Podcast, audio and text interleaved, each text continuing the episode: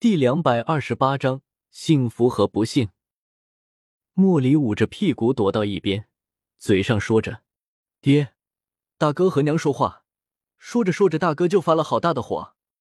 爹，你快去看看吧，他们就在我的屋里。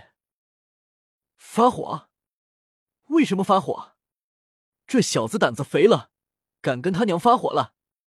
走，灵儿，带我去瞧瞧。月末说着，穿好了衣服鞋子，朝外面走去。莫离的房间里，云懒还在生着闷气。阿九知道人在感情面前总是执着的，所有的劝说都没有用，于是也沉默的陪着云懒坐着。这时，月末走进来，看了云懒一眼，说：“发什么火？长大了，出息了，千里迢迢跑到你娘面前发火了。”云兰本来就生着闷气，听了月末的话，不由开口道：“她不是我娘，我娘早就在我生下来就死了。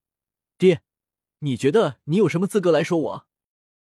月末一听，就知道这孩子知道了自己的身世了，便说：“当年所有的错都因我而起，不管阿九的事，你有什么火都冲着我来好了。”阿九一听，生怕父子两人打起来。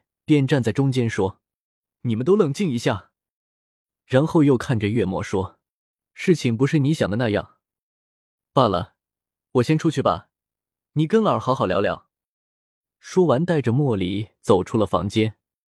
至于房间里，月末和云兰怎么聊、怎么说，他都管不着了。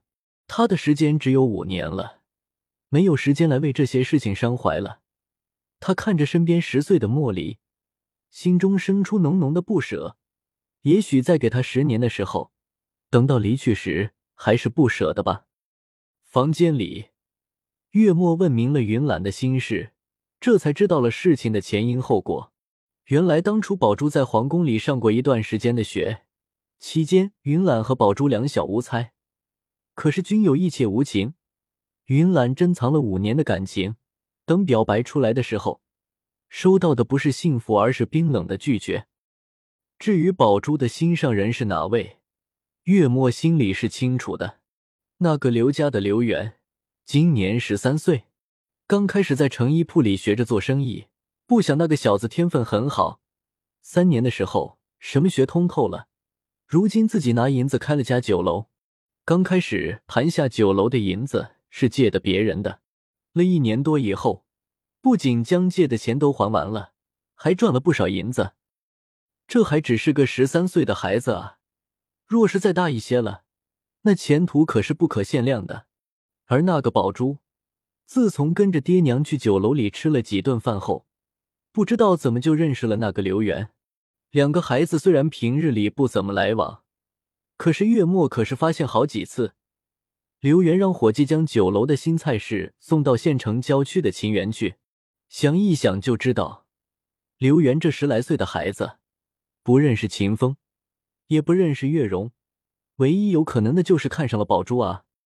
想清楚了来龙去脉之后，月末这才拉着云岚，在一张椅子上坐好，自己也落了座，才说道：“阿九从来都把你当成自己的孩子，往后你不可以说出这样的话来伤他的心。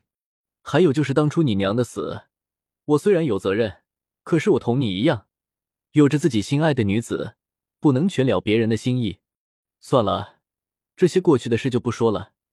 单单说你，云岚，你在那个皇宫里住了这么些年，难道还看不出来吗？云岚抬起眼睛，看着月末，自己的生身父亲，问道：“看不出什么？”月末叹了口气说：“你应该知道，身居高位的人。”就不应该被儿女私情绊住了脚步，而且宝珠和阿九一样，他们不属于皇宫。如果硬是将他们关进那个金丝牢笼里，对他们来说就只有折磨。不会的，一定不会的。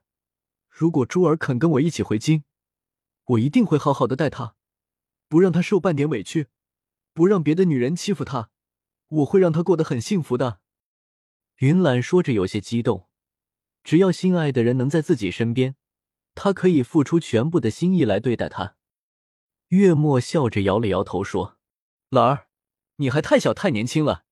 既然你知道了自己的身世，就应该知道，当初你父皇为了阿九，冒天下之大不韪，废除了后宫。可是后来呢？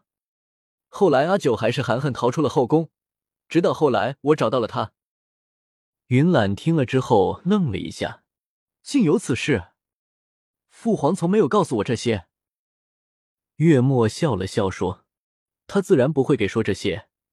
对于阿九，是你父皇永远心痛。当初你父皇为了阿九，甘愿废除后宫，甘愿认你这个非亲生的孩子做皇子，甘愿放下手中的政事不管，全天下的去找阿九，可见他对阿九的心意有多真。这一点。”你可比得过你父皇？若是让你为了珠儿与朝中所有的大臣为敌，你可有那个胆子？让你为了珠儿放弃手中的权力，你可愿意？云懒一下子迟疑了。爹，选择珠儿与选择手中的权力有冲突吗？这好像没什么影响。月末拍了拍云懒的脑袋说：“这个你可以去问问你的父皇。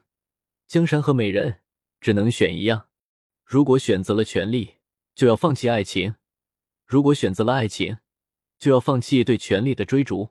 你爹我这辈子很没出息，心里就只能装下一个女人。可是兰儿，你既然选择了皇宫，就该做一些牺牲。你知道当年你父皇为何会失去阿九？云懒摇了摇头，乐儿不知，请爹明示。